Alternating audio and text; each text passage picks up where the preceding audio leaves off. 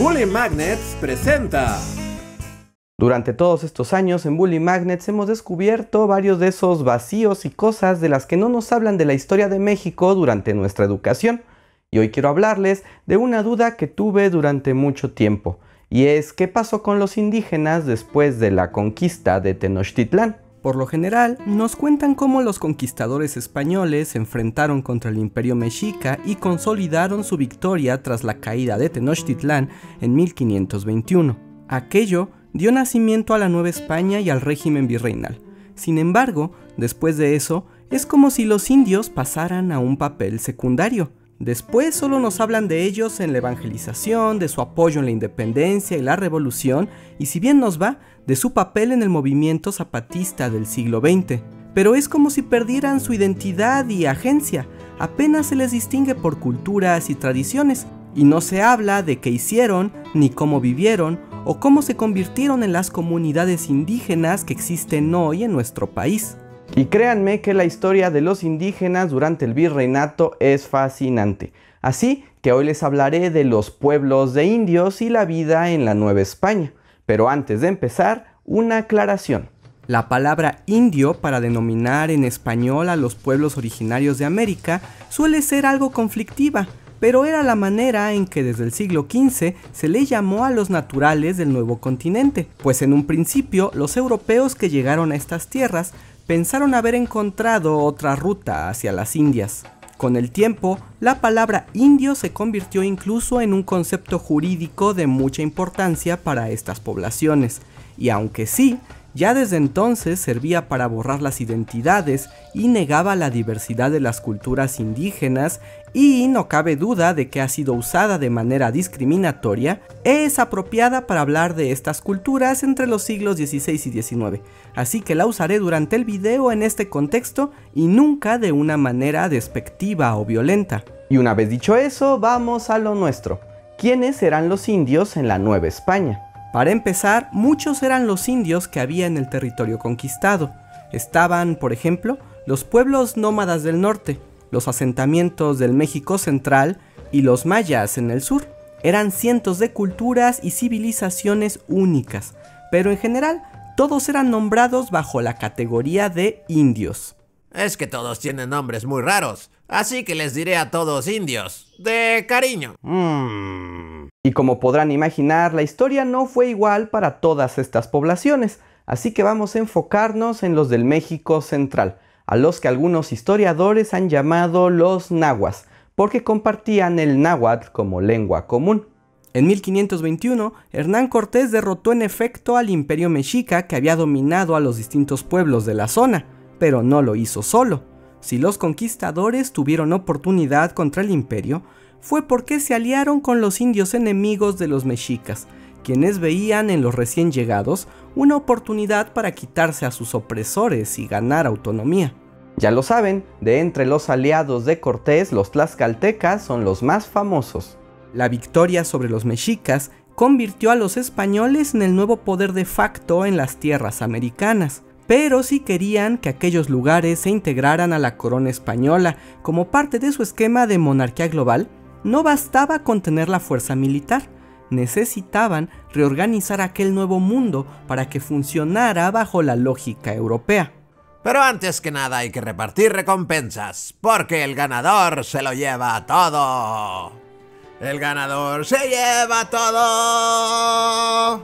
El perdedor ha de caer. Es simple y así es. Yo soy Hernán Cortés. Joder. Para comenzar a organizar la Nueva España y recompensar a sus hombres, Cortés propuso la repartición de encomiendas. Las encomiendas fueron un sistema de organización socioeconómica que se utilizó en América. En ellas se elegía a un patrón español, el encomendero, y se le asignaban tierras y se le ponían a cargo una cierta cantidad de siervos que trabajaban el campo a cambio de la protección de su amo. Y como podrán imaginar, los siervos eran todos indígenas. El sistema de encomiendas tendía al abuso y la violencia contra las poblaciones indígenas. Incluso el rey de España quería evitarlo, porque la última vez que había autorizado las encomiendas básicamente habían servido para borrar de la faz de la tierra a los naturales de las islas del Caribe. Esos taínos no aguantan nada. Pero como no podía negar a Cortés y a sus hombres las encomiendas sin temor a que se rebelaran, pues les cumplió el capricho. La encomienda se puso en marcha en la Nueva España, pero pronto notarían una gran diferencia con el Caribe, porque en el continente las poblaciones indígenas eran mucho mayores, y aunque había indios conquistados, también los había aliados y los tenían que recompensar. Pronto quedó claro a los españoles que si querían gobernar esas tierras necesitaban la ayuda de los indios. Las tierras en el centro de lo que hoy es México, junto con sus poblaciones indígenas, fueron puestas a cargo de diversos encomenderos. Sin embargo, las poblaciones de indios eran más numerosas y para organizarlas no bastaba con imposiciones. Los españoles conservaron las estructuras de los poblados de los indios, que en la zona central eran conocidos como Altepetl. El Altepetl, llamado por algunos historiadores Estado étnico, era la organización de un grupo de personas sobre cierto territorio que contaba con un nivel de soberanía frente a sus vecinos. Tenía sus propias estructuras jerárquicas, gobernantes y modos de administración. Antes de la conquista, los Altepetl eran la unidad política básica en la zona central las había de muchos tamaños y niveles de poder, e incluso cuando estaban bajo el control de grupos más poderosos como los mexicas, conservaban su identidad e independencia. Aunque los españoles vincularon los Altepetl con las encomiendas, en realidad no cambiaron su funcionamiento. A estas poblaciones de indios se les permitió hasta cierto punto el uso de sus tierras y que conservaran sus estructuras políticas, aunque eso sí, los españoles solían reemplazar a los nobles indígenas que gobernaban por otros que fueran más aliados o más dóciles y dispuestos a negociar con ellos. Ahora tú eres el jefe porque nos caes bien, y tu trabajo es asegurar que todos tus súbditos estén tranquilos y trabajen para nosotros sin queja alguna. ¿Y yo qué gano? Muy buena pregunta. Traigan otro, uno que no repele. Las encomiendas se convirtieron en una institución muy opresiva en particular en el norte del actual México, donde sirvieron para esclavizar a miles de indios.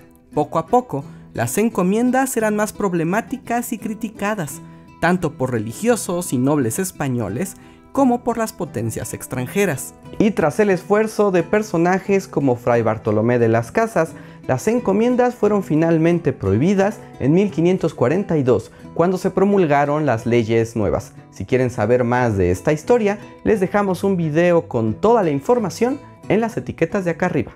Sin las encomiendas, había que replantear la manera de la organización de las comunidades de indios en la Nueva España, y se decidió que si bien los indígenas mantendrían el control de sus territorios y sus gobiernos, era necesario que se conformaran de acuerdo a la lógica política de las estructuras españolas.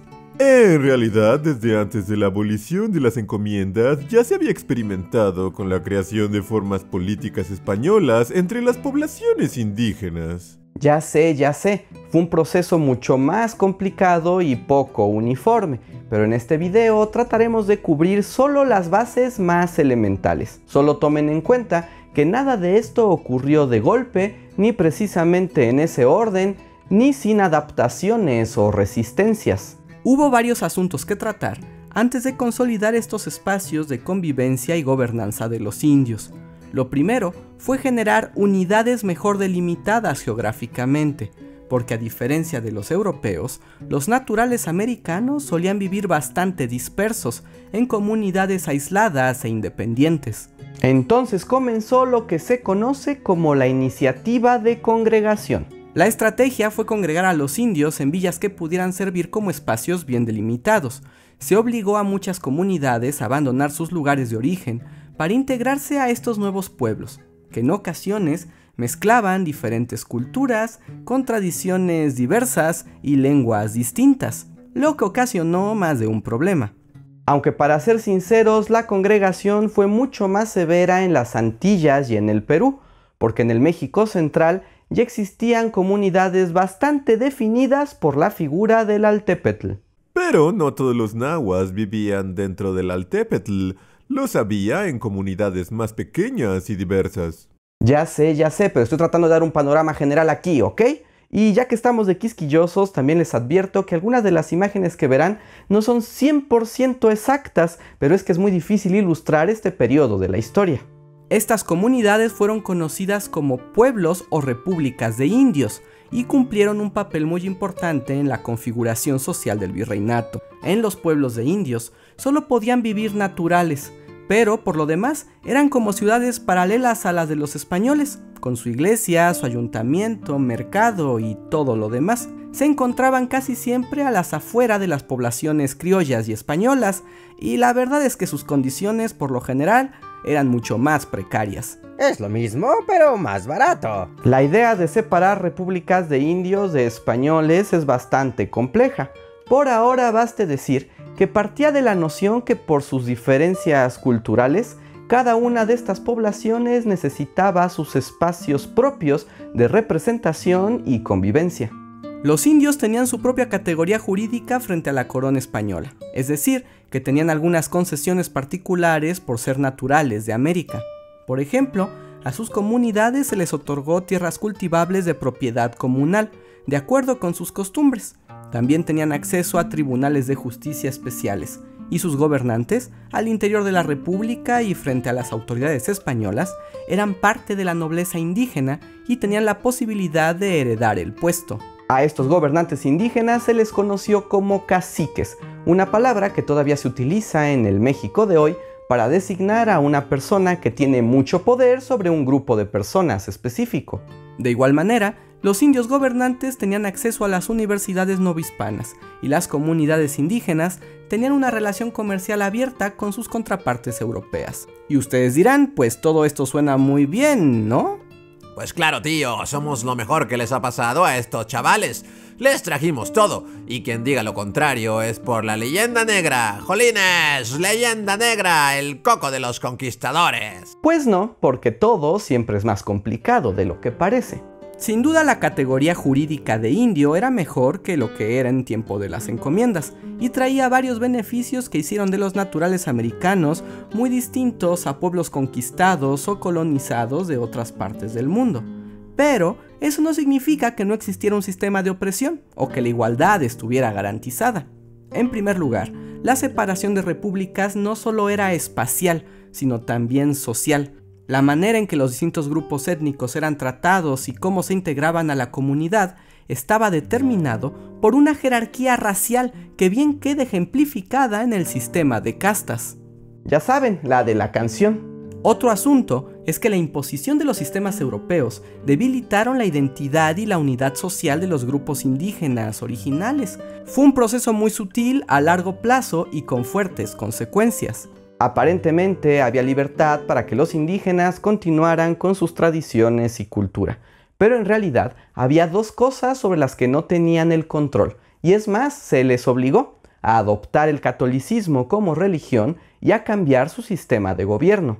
La monarquía española tenía la misión de convertir a todos los naturales de América al catolicismo, así que por medio del proceso de evangelización buscaron eliminar las religiones originarias. Al final, más que una anulación, se produzca una mezcla y reinterpretación del cristianismo. Pero para eso les tenemos un video exclusivo que les dejamos en las etiquetas de acá arriba. Tenemos videos para todo. En cuanto al gobierno, si bien se les permitió que fueran dirigidos por la nobleza indígena, se les obligó a adoptar la forma de cabildo, que era la unidad política base de los virreinatos. Imaginen a los cabildos como un municipio. En ellos había un gobernador, un grupo de regidores que representaba los intereses de los complejos familiares y económicos de la comunidad, y dos alcaldes que servían como árbitros. En las repúblicas de indios, los propios nobles indígenas ocupaban los cargos, pero con el paso del tiempo se les obligó a que esos puestos, como ocurría con los españoles, fueran rotativos, es decir, se quitaba la perpetuidad y linaje que hasta entonces caracterizaba las maneras de gobierno indígena. Sin duda vivimos tiempos mejores. Parece poco, pero eso debilitó la unidad política de los indígenas. Llegó un punto que incluso los plebeyos llamados macehuales podían acceder a esos cargos. Poco a poco, este sistema europeo fue asimilado por las comunidades indígenas y cambiando su forma de ver el mundo.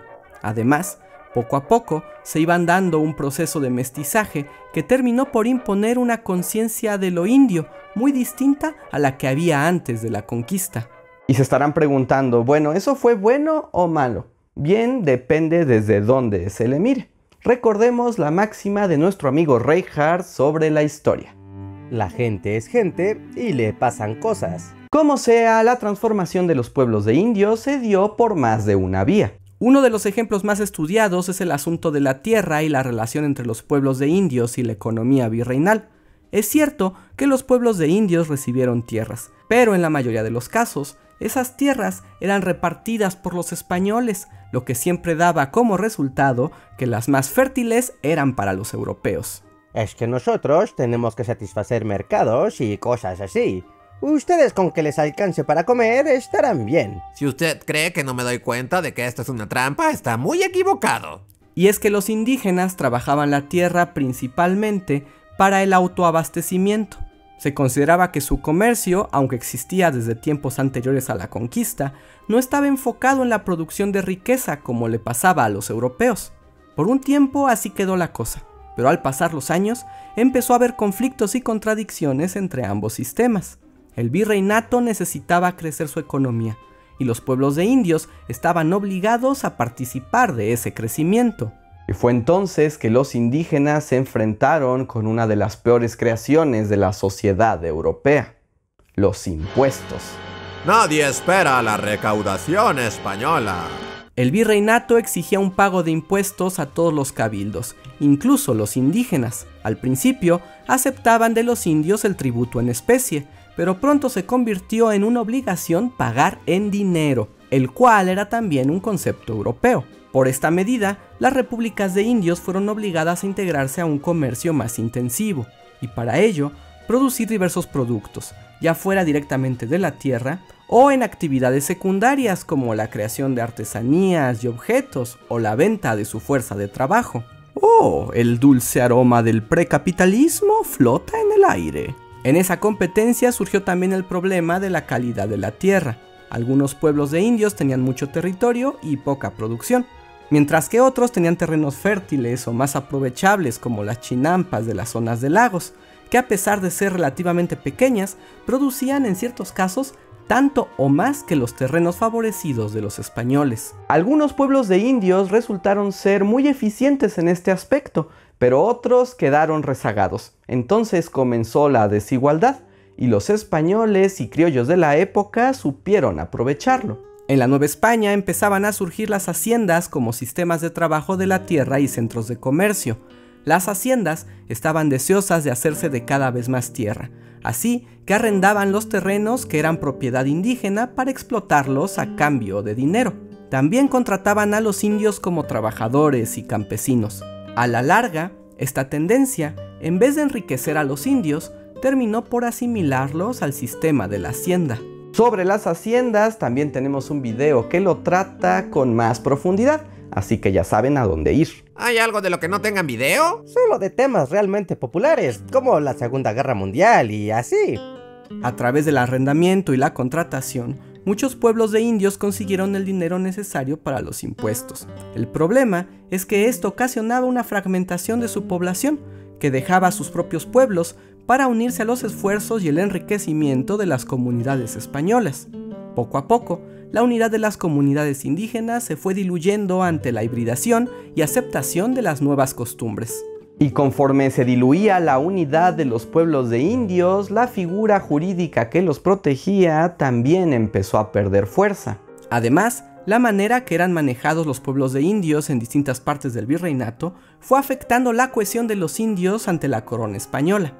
Es difícil establecer una única causa, pero muchos historiadores piensan que estos asuntos económicos, más el mestizaje, más la imposición de facto de una sociedad nueva con sus propias reglas y lógica, además de las mismas rupturas entre las comunidades indígenas, puso en riesgo la autonomía de los indios frente a la corona. La vida claramente no es justa. Aún así, los pueblos de indios conservaron la propiedad de su tierra por mucho tiempo. Pero entre más se acercaba el siglo XIX, la idea de una tierra comunitaria se convertía en un problema para el Estado, que necesitaba la propiedad privada para impulsar aún más la producción bajo las reglas del liberalismo y el naciente capitalismo. Y pues el objetivo se convirtió en deshacer la propiedad comunal de los pueblos de indios. Este también fue un proceso largo y conflictivo, pero hubo dos procesos de desamortización de la tierra. El primero con las reformas borbónicas y el segundo, ya en el México independiente, con la ley Lerdo, que dio el golpe final a los pueblos de indios. Reformas borbónicas, desamortización, también tenemos videos de todas esas cosas, qué conveniente.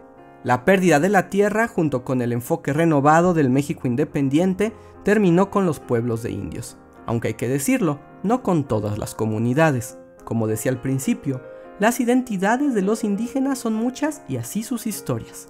Algunas triunfaron más que otras en la resistencia por conservar sus culturas y propiedades. Son estas las comunidades indígenas que existen hoy, una parte diversa y muy rica de nuestra historia que merece ser tomada más en cuenta. ¿Qué les pareció esta historia? ¿Conocían sobre los pueblos de indios? ¿Saben de otras historias de estas comunidades que valga la pena contar? Cuéntenos en los comentarios. Antes de irse, no olviden darnos un like y si pueden, una suscripción, que es la mejor manera de apoyarnos a continuar esta tarea. Y si quieren dar un paso más allá, recuerden que pueden unirse a nuestro sistema de membresías o de Patreon donde ganarán algunas recompensas o escribirnos algo con el super gracias, un donativo que nos ponen en los comentarios al que seguramente responderemos. Espero hayan disfrutado de esta historia. Yo soy Andrés Salva y nos vemos para la próxima. The winner takes it all. The loser has to fall. It's simple and it's plain. Why should I complain?